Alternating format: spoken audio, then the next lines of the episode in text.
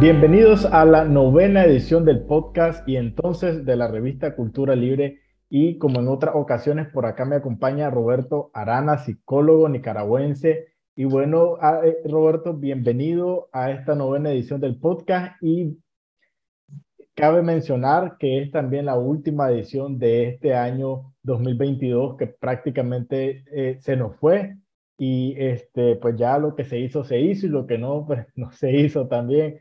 ¿Cómo ves el final del año 2022 en, a manera personal, Roberto? ¿Y cómo estás? Bueno, muchísimas gracias. Gracias siempre por la oportunidad que nos brindan a través de este importante espacio de la revista cultural para compartir con nuestros estimados oyentes de temas que son de mucha importancia, de mucha relevancia para la vida diaria. Definitivamente que el año se nos fue volando y ha sido un año de muchos retos, un año de muchos ajustes. Como sabemos, estamos viniendo de un contexto de, crisis sanitaria. Fue un año como de readaptación ante muchos de los desafíos post pandemia. Así que creo que podemos hacer muy buenos comentarios, muy buenas reflexiones a partir de eso y sobre todo proyectándonos hacia este próximo año en el que vamos a hacer y cómo lo vamos a hacer.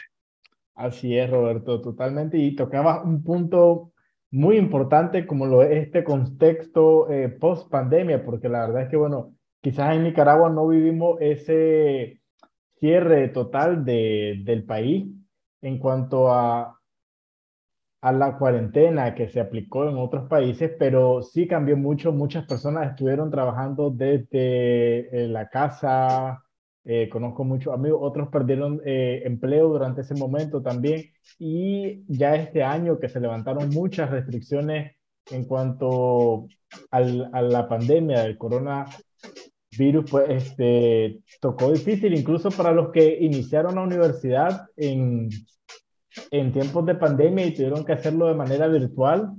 Y este año pues quizás tuvieron que volver a clases presenciales, incluso en los colegios eh, secundaria, primaria. Algunos colegios estaban de modalidad mixta el año pasado y, ya este año volvieron. Pero eh, para entrar de lleno, Roberto, al tema de hoy, ¿cómo cerramos un ciclo? Eh, vos como psicólogo, ¿qué le recomendás a las personas? ¿Cómo cerrar ese ciclo? Aunque hayan habido buenos y malos momentos, es como pues, se, se conforma la vida, ¿verdad? De buenos y malos momentos, pero ¿cómo cerramos este 2022? ¿Qué consejos podemos tomar? Una frase que escuchaba recientemente decía que si nosotros deseamos caminar de cara al sol, es necesario que dejemos las sombras atrás. Y aunque esa frase definitivamente tiene mucha sabiduría, en la vida práctica no es tan sencillo el que nosotros podamos, como mencionabas hace un momento, cerrar estos ciclos pero sí es un reto y es una realidad y es una necesidad que cada uno de nosotros tenemos como individuo. Es decir, no podemos avanzar y no vamos a hablar de ser eficientes en el futuro si primero no cerramos ciertos capítulos que muchas veces en la vida nos quedan pendientes. Estos pueden evidentemente estar conformados a veces por experiencias negativas, no solamente en el contexto de la salud, sino también en el contexto personal, en el contexto de las relaciones interpersonales. Entonces, qué importante que es que cuando nosotros queremos iniciar una nueva meta viendo hacia el futuro, primero nos tomemos el tiempo necesario para sanar de las dolencias del pasado, para hacer un viaje no hacia afuera, sino hacia adentro de nosotros mismos y hablar con nosotros mismos y tener la oportunidad de escuchar a nuestros propios sentimientos, preguntarnos qué situaciones difíciles aún nos tienen estancados en un punto en el que a veces llegamos a sentir que nuestra vida se ancla a un episodio, a un elemento que nos marcó. Entonces, una de las primeras cosas, repitiendo nuevamente la frase con la que iniciaba esta reflexión, si nosotros deseamos caminar de cara al sol, necesitamos aprender a dejar nuestras sombras atrás. Y en este proceso de cómo dejar las sombras atrás, de cómo dejar eh, el pasado, definitivamente que nadie tiene la capacidad de olvidar las malas experiencias y no intentamos hacerlo. Una de las formas de poder sanar, de poder cerrar estos ciclos, es tomar aún las experiencias negativas y difíciles que hemos enfrentado en nuestra vida como experiencias de aprendizaje. No preguntarnos el por qué a mí, sino el para qué de cada una de estas situaciones. A veces no es tanto las cosas dolorosas que hemos pasado o los episodios difíciles que hemos tenido en nuestra vida, sino un punto clave es el cómo lo hemos interpretado. Al final todos creo hemos tenido en este año altibajos, puntos brillantes, pero también eventos un poco difíciles, un poco oscuros. Y el gran reto de cómo nosotros podemos aprender a cerrar estos capítulos es primero que nada teniendo cuidado en cómo hemos interpretado esas experiencias. Experiencias duras que podemos interpretarlas como fracasos que nos han enterrado o experiencias duras que las hemos interpretado como desafíos que al final nos han enseñado grandes lecciones que nos están haciendo mejores cada día.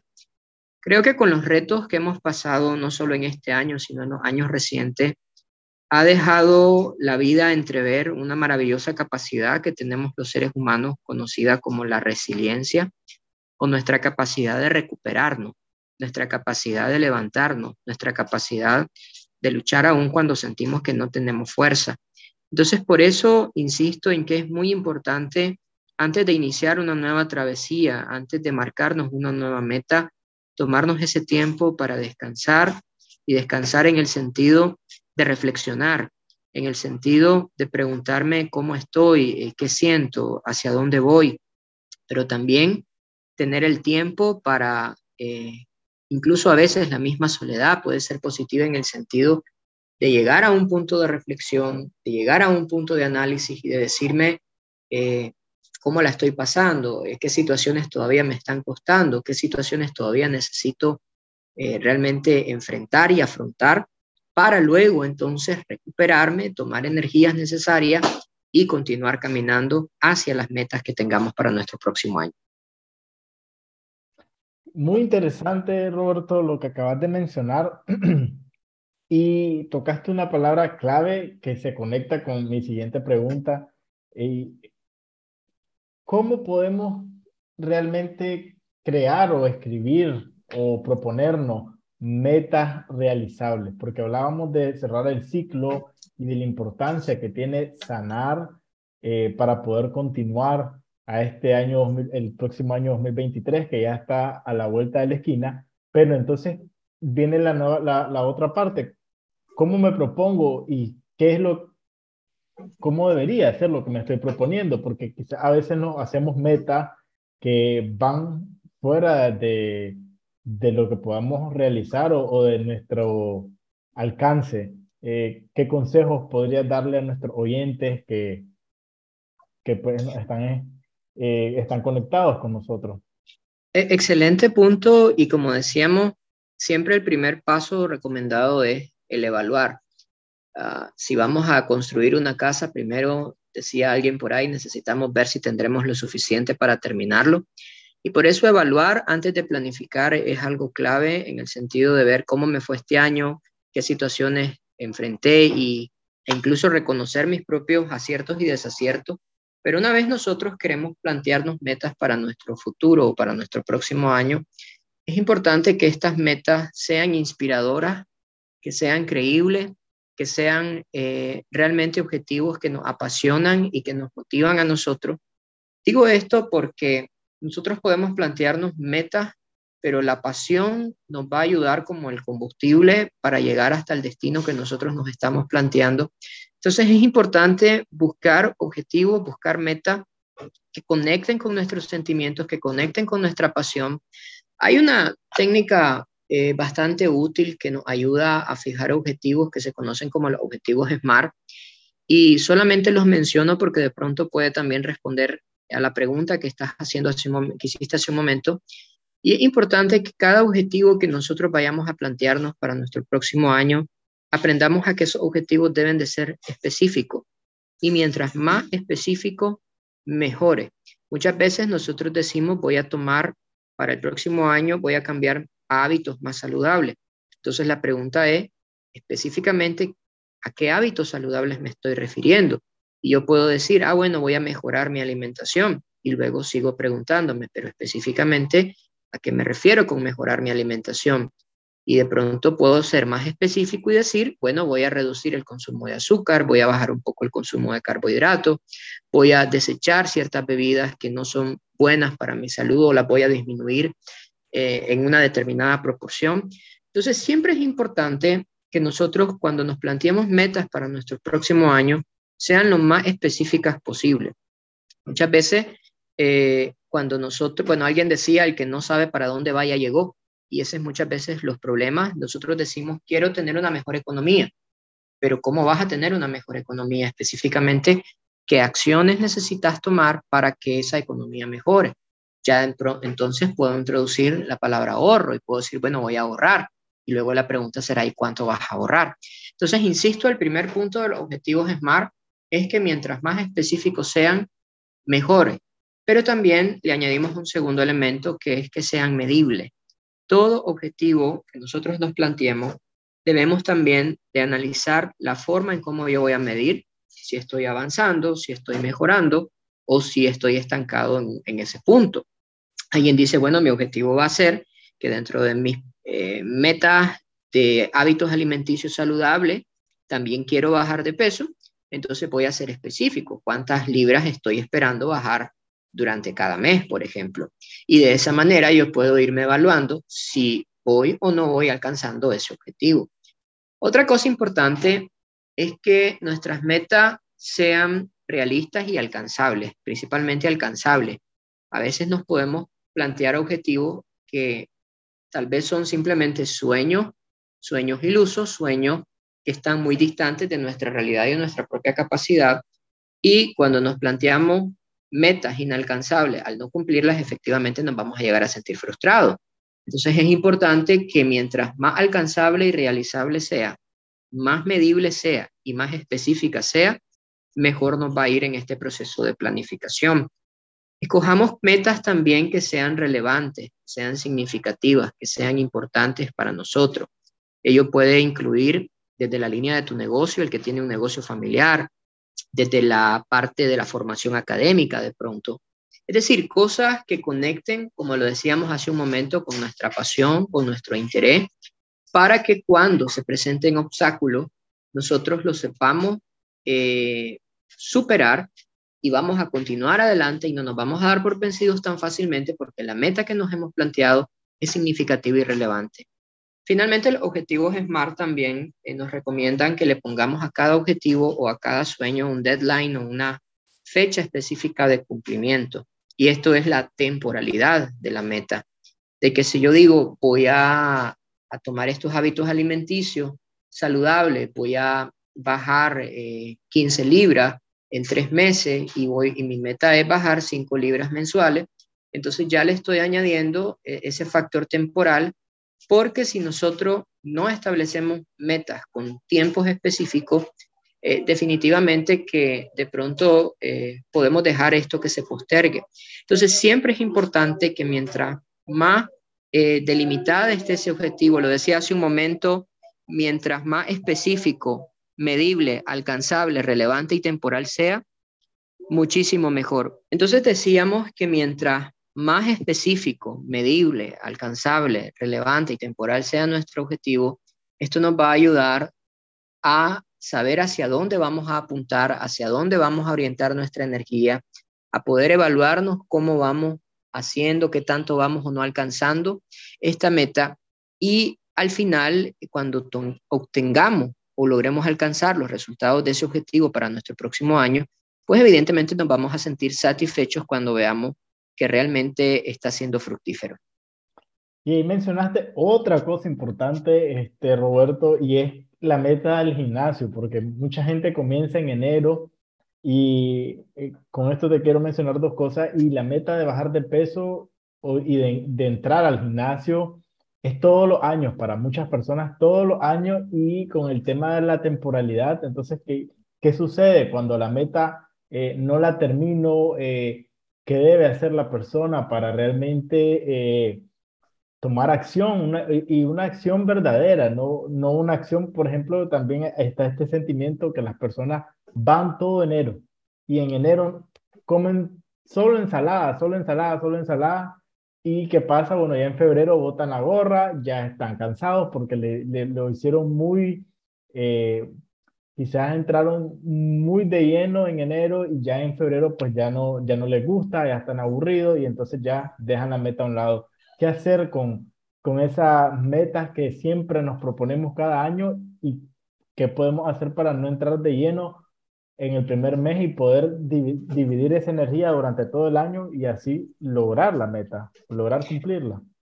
Uno de los mayores retos que creo que la mayoría tenemos no es tanto a la hora de planificar o establecer metas, porque casi todos o la mayoría acostumbramos a hacerlo. El próximo año decimos voy a hacer esto o voy a hacer lo otro. Y cuando nos preguntamos al final del año si realmente logramos alcanzar con esos objetivos, nos vamos a dar cuenta que no todo es un tema de planificación o de tener buena o mala planificación, sino que también se asocia a otras cualidades del carácter, como es la determinación y la disciplina. Ahora, la disciplina y la determinación que se asocia al tema de la constancia y de la perseverancia tiene que ver con un entrenamiento o autoentrenamiento personal que necesitamos hacer. Esto podemos empezar haciéndolo a través de establecernos ciertas metas pequeñas que nos forzamos o nos presionamos a nosotros mismos a realizarlas como un entrenamiento personal. De pronto me gusta comer galletas y yo digo, bueno, durante toda esta semana no voy a comprar galletas o eh, introduzco un hábito tal como voy a arreglar mi cama inmediatamente después de levantarme. Y estos pequeños hábitos que se convierten en estrategias de autodisciplina personal, lo que hacen es ayudarme a mejorar en mi dominio propio. ¿Por qué? Porque decíamos que uno de los problemas en el cumplimiento de las metas justamente es esa falta de constancia. Entonces, es importante de que si, por ejemplo, yo voy a empezar con una meta que es deportiva, no me presione al inicio al punto tal de que me termine saturando. De pronto hay personas que van a hacer el ejercicio y en la primera o segunda semana terminan totalmente ligados porque hacen una sobrecarga exagerada de ejercicio y después terminan sintiendo aversión por ello.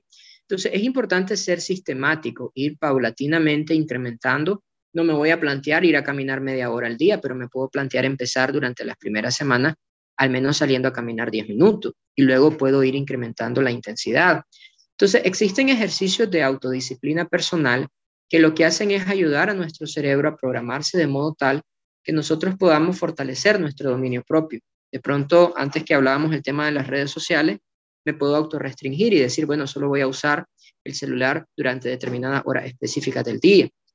Y esto no solamente ayuda a mi salud mental, sino también que me está entrenando a mí mismo para tener la capacidad de poder someter mis propios deseos y mis propios impulsos de modo tal que yo desarrollo y empiezo a desarrollar cada vez más disciplina. Entonces el consejo sería, hay que entrenarnos en cosas muy pequeñas, pequeñas acciones que se transforman en hábitos, estos hábitos luego se transforman en, un sistema de vida.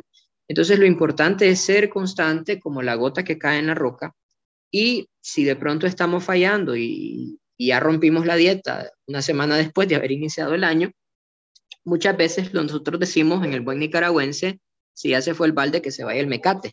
Y aquí eso justamente lo que tenemos que evitar. Si fallé, si dejé de tomar el hábito saludable que esperaba, no importa. Eh, aunque lo haya hecho mal, vuelvo a iniciar nuevamente, pero no darnos por vencido, porque si no, entonces lo que hacemos fue nada más un proceso donde nos emocionamos las primeras semanas y al final no vimos los resultados. Entonces, por eso decía que es importante la determinación y la disciplina en el cumplimiento de, esos objetivos SMART de los que ya mencionábamos hace un momento.